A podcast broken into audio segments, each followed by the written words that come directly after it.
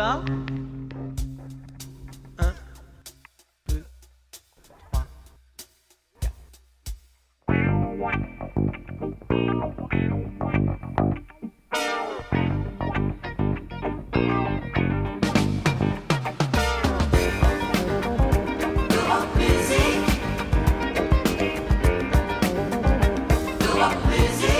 Europe 1, iconique. Un hors-série spécial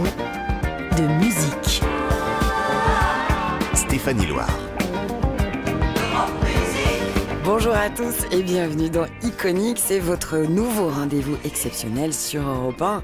Iconique, ce sera occasionnellement les samedis et dimanches de 16h à 17h, tout comme musique d'habitude, mais il s'agit là cette fois de faire la lumière sur un phénomène musical absolument hors du commun. Et pour ça, je vais vous offrir une immersion au cœur des précieuses archives européennes qui seront agrémentées de témoignages actuels d'aujourd'hui. Aujourd'hui d'ailleurs, on va arpenter ensemble le chemin du succès, sa genèse, son histoire, son évolution, jusqu'à aujourd'hui, du plus grand opéra rock francophone de tous les temps. Un spectacle qui a été créé par Michel Berger et Luc Plamondon en 1979. C'est Starmania. J'ai jamais eu les pieds sur terre. J'aimerais mieux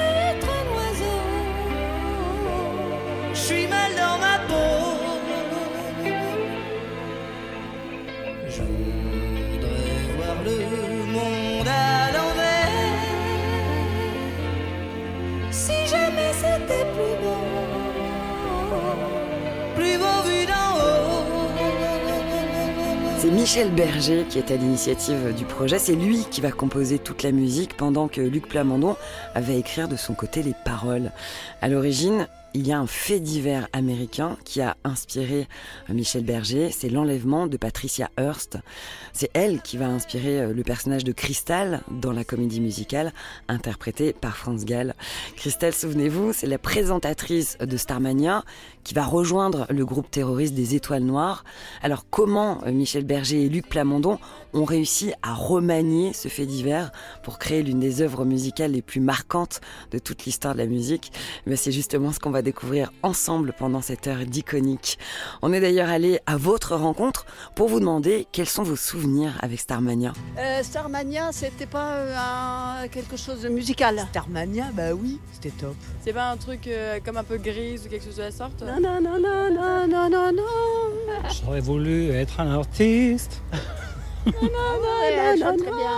Elle, elle- elle aurait dû être cantatrice. Starmania. Michel Berger, ah bah le, le- le- celui qui est décédé, le chanteur. Quand on arrive en ville de quelque chose comme ça. C'est un garçon pas comme les autres. Mais moi je l'ai, c'est pas ma faute. J'espère de tout cœur que Starmania va bien marcher à la scène musicale. Voilà. J'aurais voulu être un artiste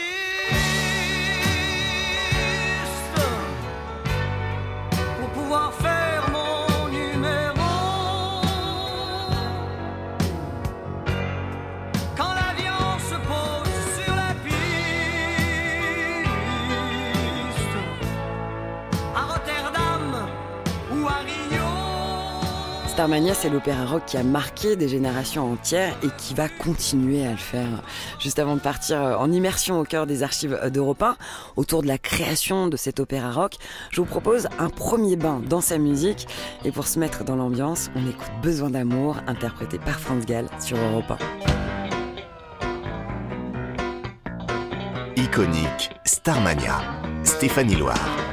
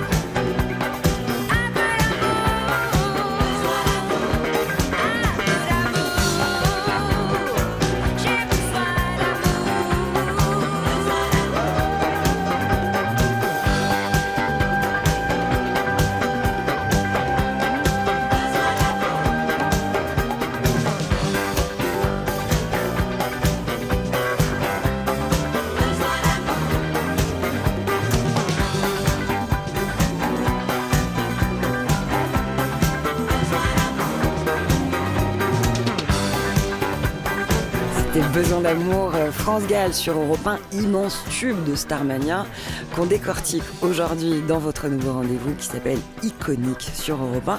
Alors restez avec nous surtout parce que dans un instant je vais vous faire découvrir des pépites d'archives qui racontent l'épopée de cet opéra rock incroyable qui est Starmania, notamment au travers d'un témoignage de Michel Berger qui était invité chez Coluche. A tout de suite. Iconique vous retrace l'aventure Starmania sur Europe 1. Iconique Starmania. Stéphanie Loire.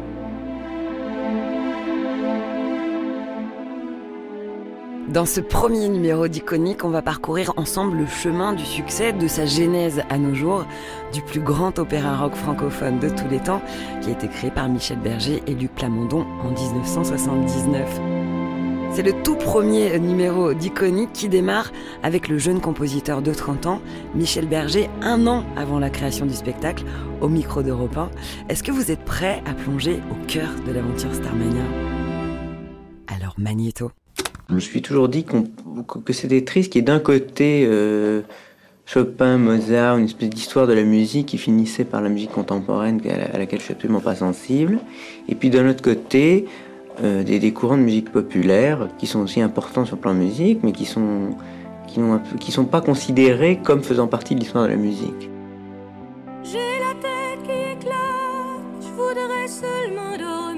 On a mis six mois avant de s'apprivoiser. La première chanson qu'on a faite, c'était Le Monde est Stone. Et à partir de cette chanson-là, on a su qu'on allait travailler ensemble. et- Puis c'est une histoire d'opéra avec des drames, il meurt, enfin c'est épouvantable.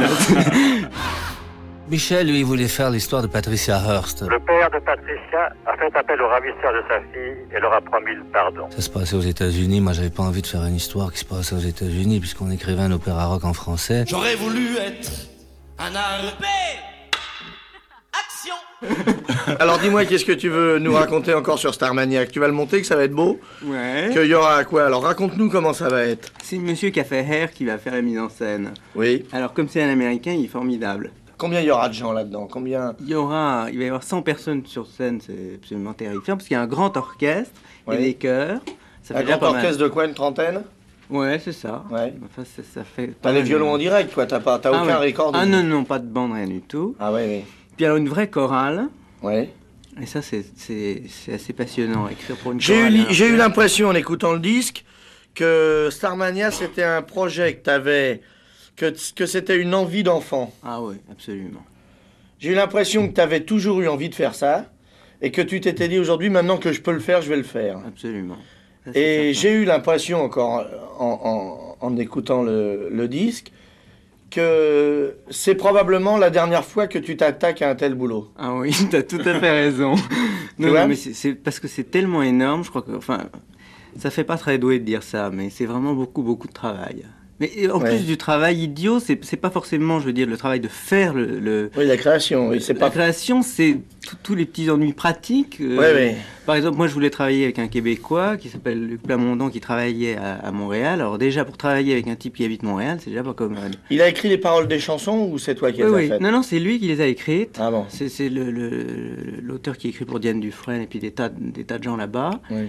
Et qui est un vrai auteur de spectacle, parce que moi je voulais faire d'abord une histoire, un spectacle, pas une suite de chansons du tout. On a sorti un disque avec des extraits, mais il faut que les gens s'ennuient pas pendant deux heures. Et les musiciens vont être euh, à vue du public Absolument, oui. Ah oui, ça c'est Tu une sais, le Palais Congrès, c'est une immense salle, il faut, faut remplir. Hein. Oui, c'est ça. Tu vas mettre les musiciens dans un angle, Ouais. un peu face à la scène, quoi, un peu trois quarts euh, à la scène et au public, non? Ouais, enfin, ça c'est le Dans boulot un du metteur en scène. Oui, mais ça. enfin, tu... ils seront sur scène, ils ah vont oui, pas être dans tous- une fosse. Ah non, non, non, ils vont tous être sur place. D'autre part, une bande de motards, portant au fond une étoile noire et mitraillette au poing, ont attaqué ce matin. L'autoroute aérienne 320 Nord qui mène à l'aéroport. C'était la première fois qu'on les voyait de près. Alors, au début de ton histoire, C'est une vraie histoire, on a voulu faire un peu une transposition de l'opéra, c'est-à-dire que c'est pas du tout, c'est pas vraiment un vrai opéra, mais c'est d'abord des gens qui ont, qui ont une certaine voix, et puis c'est une histoire d'opéra avec des drames, ils meurent, enfin c'est... oui, C'est c'est épouvantable. c'est épouvantable. C'était Michel Berger au micro de Coluche sur Europe 1. On était le 18 octobre 1978, soit six mois avant la toute première représentation de Starmania au Palais des Congrès de Paris. Starmania, il a été joué pour la première fois le 10 avril 1979. Au casting, on retrouve Daniel Balavoine, France Gall, Étienne Chicot, Diane Dufresne, René Joly, Rodi Julienne, Grégory Ken, Fabienne Thibault, Violette Vial et Nanette Workman. Parmi les raisons qui ont d'emblée suscité l'intérêt autour de Starmania, il y a le fait qu'il s'agissait du tout premier spectacle avec un orchestre qui jouait sur scène en live devant un public et sans bande son. Nous bâtirons le nouveau monde atomique où l'homme ne sera plus esclave de la nature. Le passé aux nostalgiques, vivons l'aventure du futur. L'attentat d'hier soir contre le siège social de la Banque nationale et multinationale. On croit savoir que Johnny Roquefort sera l'homme fort des étoiles noires.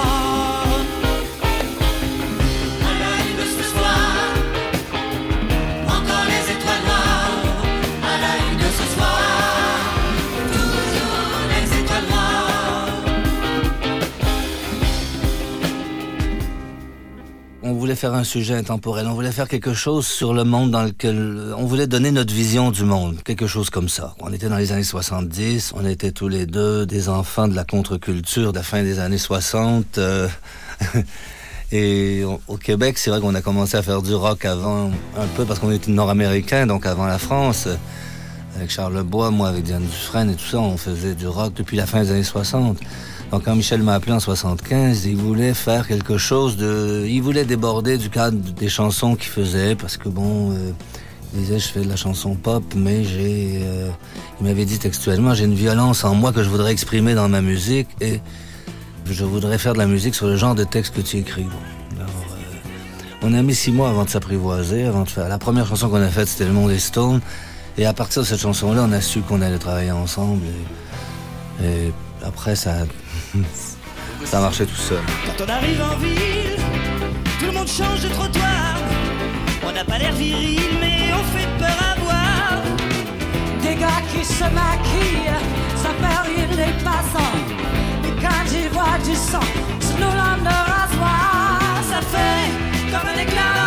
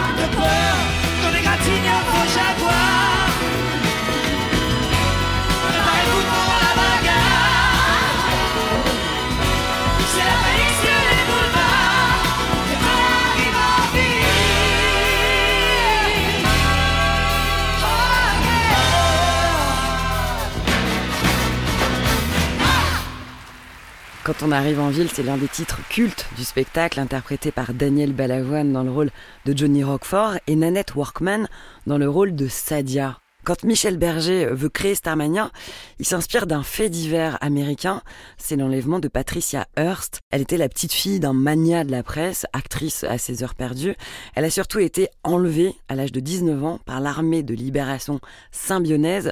C'était un groupe terroriste d'extrême gauche américain. FBI recherche une soi-disant armée de libération symbolienne qui aurait besoin de rançon pour faire la guerre à l'établissement.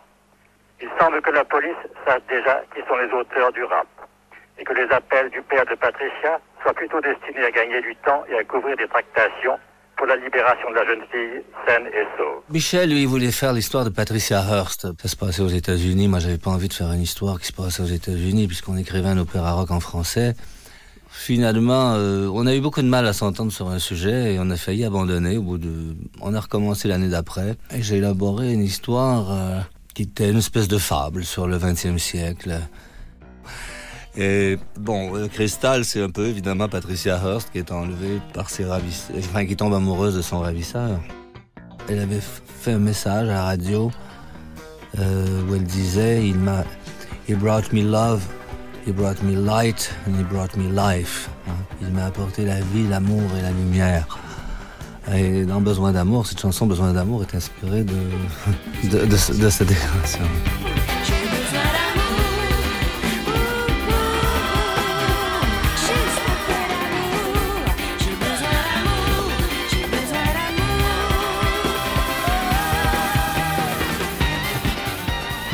Et dans cette première partie d'Iconique, vous en avez appris plus sur la genèse de Starmania ou comment la fusion entre un musicien grandiose et un parolier talent peut donner des étincelles. Alors restez avec nous surtout sur Europe 1 parce que dans ce premier numéro d'Iconique, juste après la pause, on voyage dans le temps avec les archives, avec Daniel Balavoine, Fabienne Thibault, Luc Plamondon, Michel Berger. Bref, du beau monde. À tout de suite. Iconique sur Europe 1.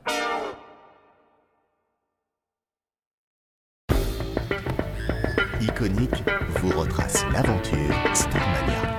Stéphanie Loire.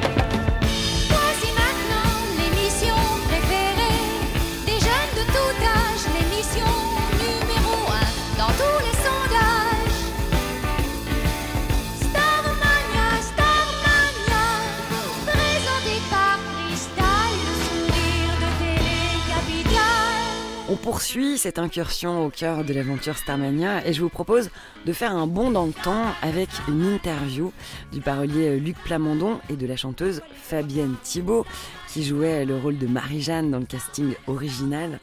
On est le 16 octobre 1996, c'est-à-dire 18 ans après le succès de Starmania. Et écoutez bien, il se pourrait qu'Europe 1 y soit d'ailleurs pour quelque chose dans ce succès. La version montée par Tom qui était un grand C'était metteur, assez grand metteur en scène américain qui, qui avait monté Hair sur Broadway et Jesus Christ Superstar. Donc, il avait monté très dessin animé aussi, très bande dessinée. Mm. euh, avec Mm, des costumes futuristes, Balavoine, il avait un costume euh, Nanette avait en des bottes rouge avec une grosse euh. étoile noire sur le front. et- C'est un peu manga, cartoon, pas? C'est très C'était cartoon. manga avant l'heure, Ouais. Et avec euh, Fabienne qui est dans, dans le rôle de Marie-Jeanne, qui était habillée comme, euh, je, je dirais, un être normal. euh, Oui. Sinon, Mhm. tous les autres Mais personnages. la étaient veille, je n'avais pas de costume encore, parce que moi, j'étais tranquille dans mon coin, donc euh, on s'occupait pas beaucoup de moi. parce que Luc avait énormément de choses à s'occuper, parce que c'était pas évident, Starmania, c'était pas gagné. C'est pour ça, d'ailleurs, que je tiens à souligner la présence d'Europe depuis le tout début. Europe a appuyé Starmania depuis le tout début, depuis la création. Et c'était pas évident. Ça a été monté grâce à Europe 1, parce que si on n'avait pas eu le soutien d'Europe, le producteur euh, ne produisait pas Starmania au Palais des Congrès. non.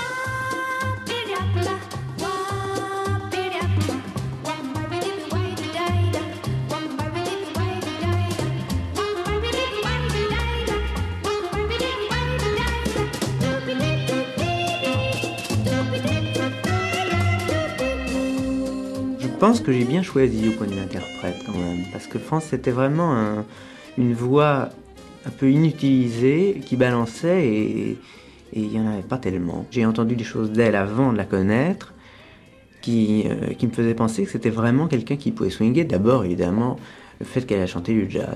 Il y a très peu je crois de gens en France qui peuvent chanter du jazz. J'ai devant moi ce soir chef des étoiles noires, qui pour des raisons évidentes ne nous montrera pas son vrai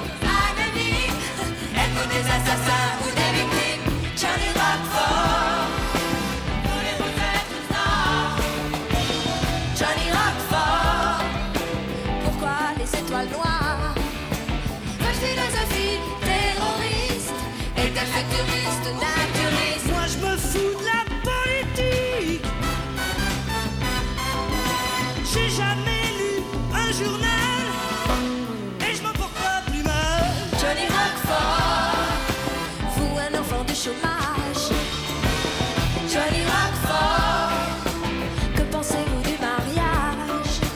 Qu'est-ce que vous aimez en musique? Quel est votre signe astrologique? Johnny Rockford, qu'avez-vous déclaré Le plus gros défaut de ce que tu fais, c'est la beauté. C'est vrai parce que, toi, par exemple, le mec qui chante la chanson des loupards au début du. Ouais, ouais. Il chante bien, le mec, hein. Il chante bien, hein. Ah, c'est Balavoine, il chante formidablement. Mais pour croire que c'est un loupard, il faut vraiment jamais en avoir vu. hein. Oui, mais il faut le voir lui Ah oui Mais les- de toute manière, les loupards, c'est plus ça. Maintenant, c'est plus les types avec les vestons de cuir et tout, c'est plus West Side Story. Ça a changé quand même. Ah oui Nous- Mais oui. Ah, c'est ceux-là- marrant, mais en pas plus- dans ma banlieue. Ah bon? Non. T'es sûr qu'ils se maquillent pas ni rien? Dans ma banlieue, non, c'est pas des... Non, non, non. Bon, enfin, écoute. Jean-Jean qui sort dans les bistrots de nuit. Ah ouais, on envoie des maquillés avec euh, lame de rasoir dans la poche et on a. Oh. Ah oui, monsieur. C'est pour amuser leurs camarades, non? Ah, mais ils se font bien la gueule, comme on dit, ouais. Ah, j'ignorais, moi. Ah. C'est-à-dire qu'il y a eu des petits-enfants à Orange Mécanique, en fait. Exactement. Alors ça, C'est ça, ça, ça. aurait pu être le titre du, du spectacle. Voilà. Les enfants d'Orange Mécanique. Ouais, absolument. Ah d'accord, j'avais pas vu ça comme ça. Mais c'est très important hein, d'ailleurs dans un spectacle de voir les costumes et les gens qui Ouais. chantent. C'est pour ça que c'est très difficile de sortir des extraits d'un spectacle avec un disque et tout, mais je crois qu'en France, il faut faire ça pour que les gens puissent s'habituer un peu aux, aux chansons, enfin aux airs, quoi. Avant que le spectacle existe. pour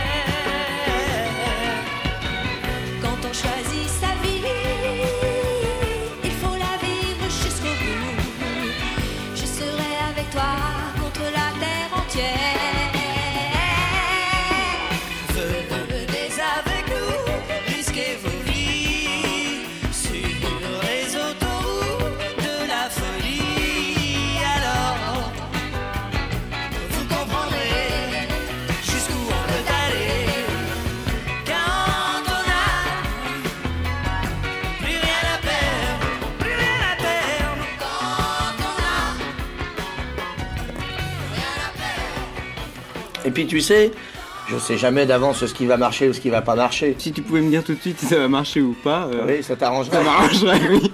Oui, mais c'est pas sûr que. Oui, c'est pas, Non, c'est pas sûr que tu connaisses pas la réponse en fait. Non plus. Ah non, non, non. Ah si, tu connais la réponse, tu sais très bien que ça va marcher. Ah, pas alors là, alors pas du tout. Ah si. Ah bon, alors les premiers jours où vous étiez là pour faire cette émission, vous étiez sûr que ça allait marcher? L'émission? Oui. Bah c'est-à-dire que nous, on n'avait pas le choix, on était obligé d'essayer pour le savoir. Voilà, c'est ça. Bah, c'est exactement. Pour moi, aussi. c'est pareil, bah, Ouais. évidemment.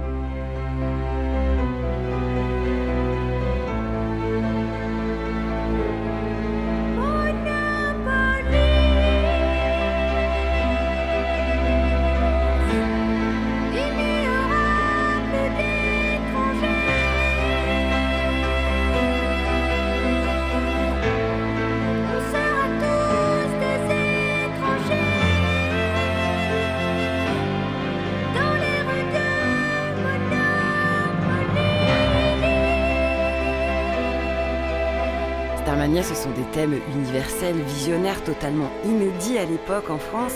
Et puis Plamondon et Berger, ils ont beaucoup d'idées de génie autour de cet opéra rock. Et ils en avaient eu une autre, c'était de publier l'album du spectacle avant même qu'il n'ait vu le jour.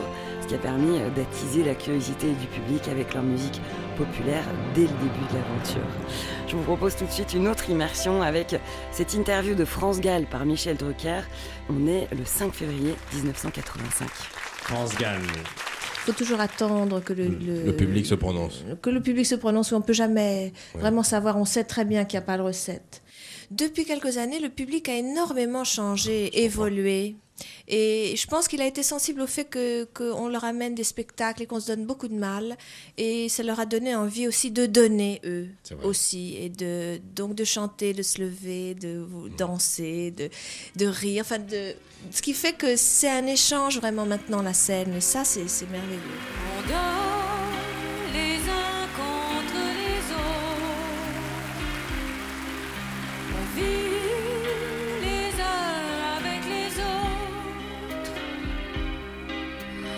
On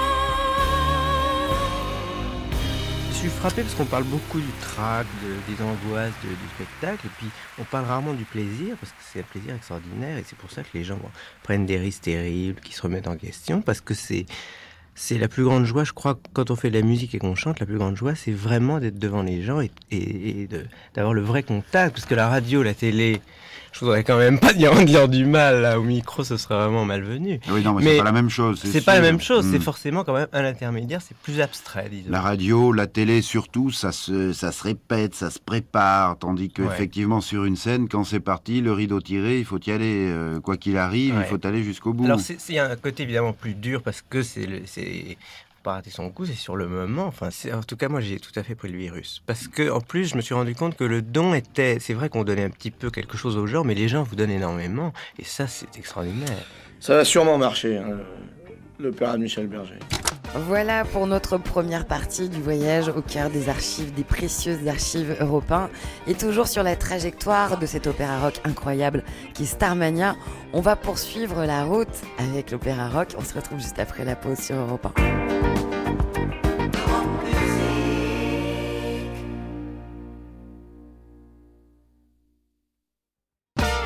Iconique, Starmania, Stéphanie Loire. C'est toujours iconique, euh, votre nouveau rendez-vous exceptionnel sur Europe 1. On revient ensemble euh, sur la formidable trajectoire de l'opéra rock Starmania.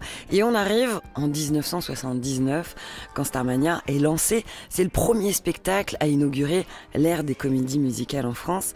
C'est un spectacle populaire, il crée quelque chose de très novateur. Il a un lien direct entre les artistes et le public.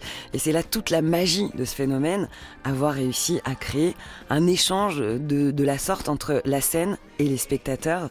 Tout est novateur dans Starmania à l'époque. Il y a les textes qui sont visionnaires, qui sont d'une grande modernité. C'est à l'origine une dystopie qui est aujourd'hui rattrapée malheureusement par la réalité. En 1979, Luc Plamondon soulignait déjà cet aspect-là. Je crois que le, sujet de Starmania, finalement, c'est- la décadence de- du 20e siècle, la décadence du Starmania, c'est également un casting de jeunes totalement inconnus qui va toucher le public en plein cœur dès le début. C'est aussi un orchestre qui joue euh, en live sur scène sans aucune bande sonore enregistrée.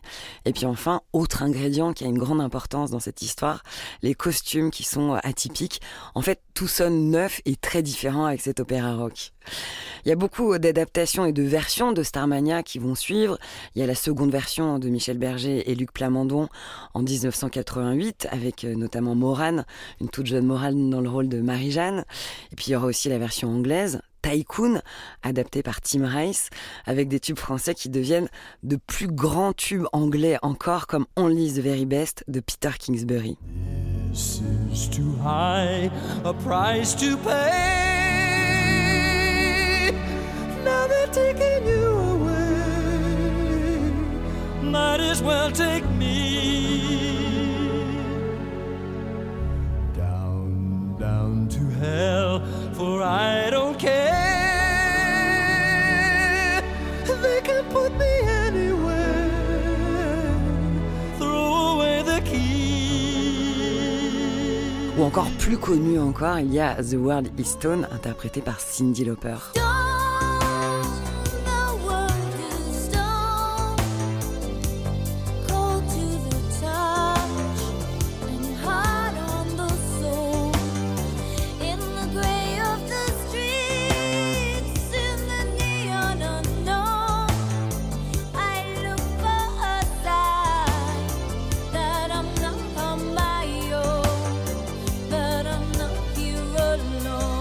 En tout sept adaptations qui verront le jour en comptant euh, la toute dernière dont je vous parlerai demain dans Iconic sur Europe 1.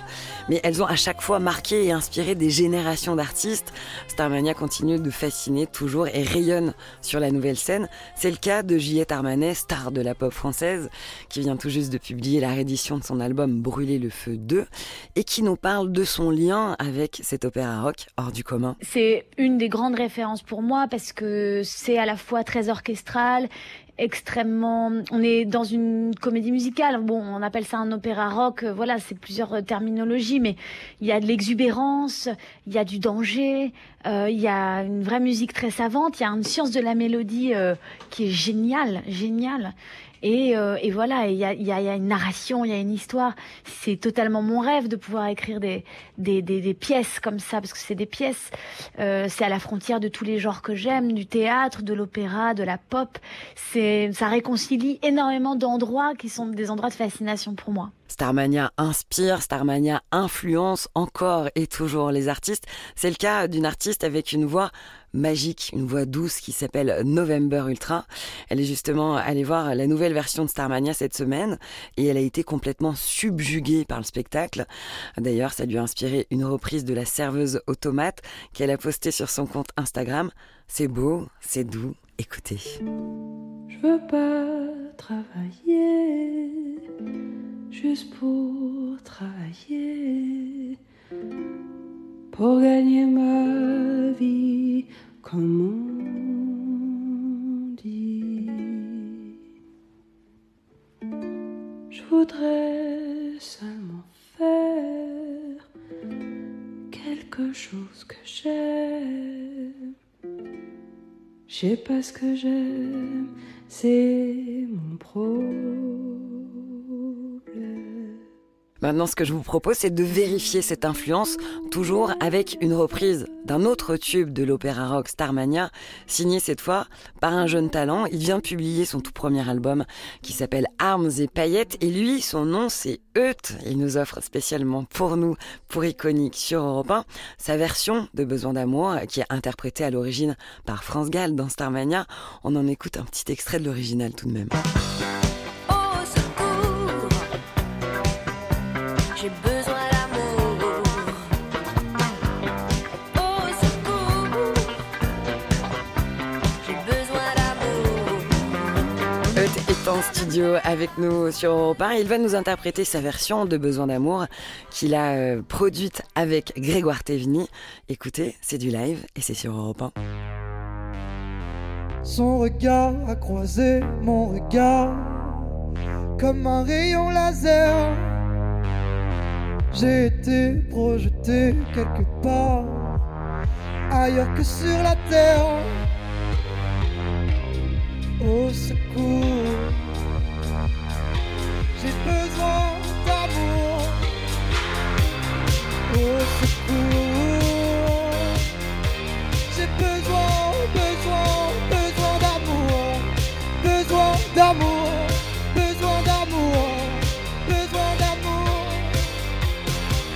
Avec lui, j'ai envie de danser, pieds nus dans la lumière. J'ai envie de marcher sur la mer, de flotter dans les airs. Au secours, j'ai besoin d'amour. Au secours,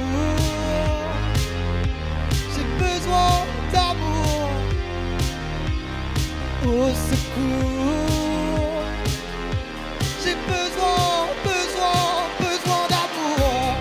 Besoin d'amour, besoin d'amour, besoin d'amour, besoin d'amour, besoin d'amour, besoin d'amour, juste un peu d'amour. Comme l'oiseau a besoin de ses ailes pour voler, besoin d'amour. Comme la lune a besoin de la nuit pour briller, besoin d'amour. Au secours, j'ai besoin d'amour. Au secours,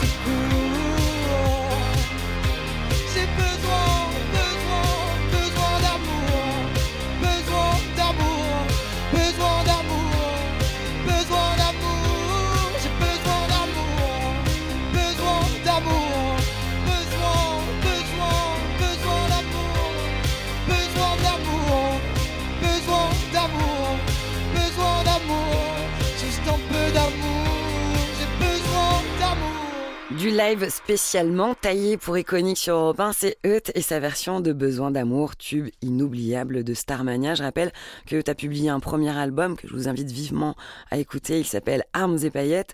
Et si vous voulez le voir sur scène, il sera en tournée le 9 décembre à Rennes, le 2 mars à Sénon, le 17 mars à Nantes et le 6 avril à Paris.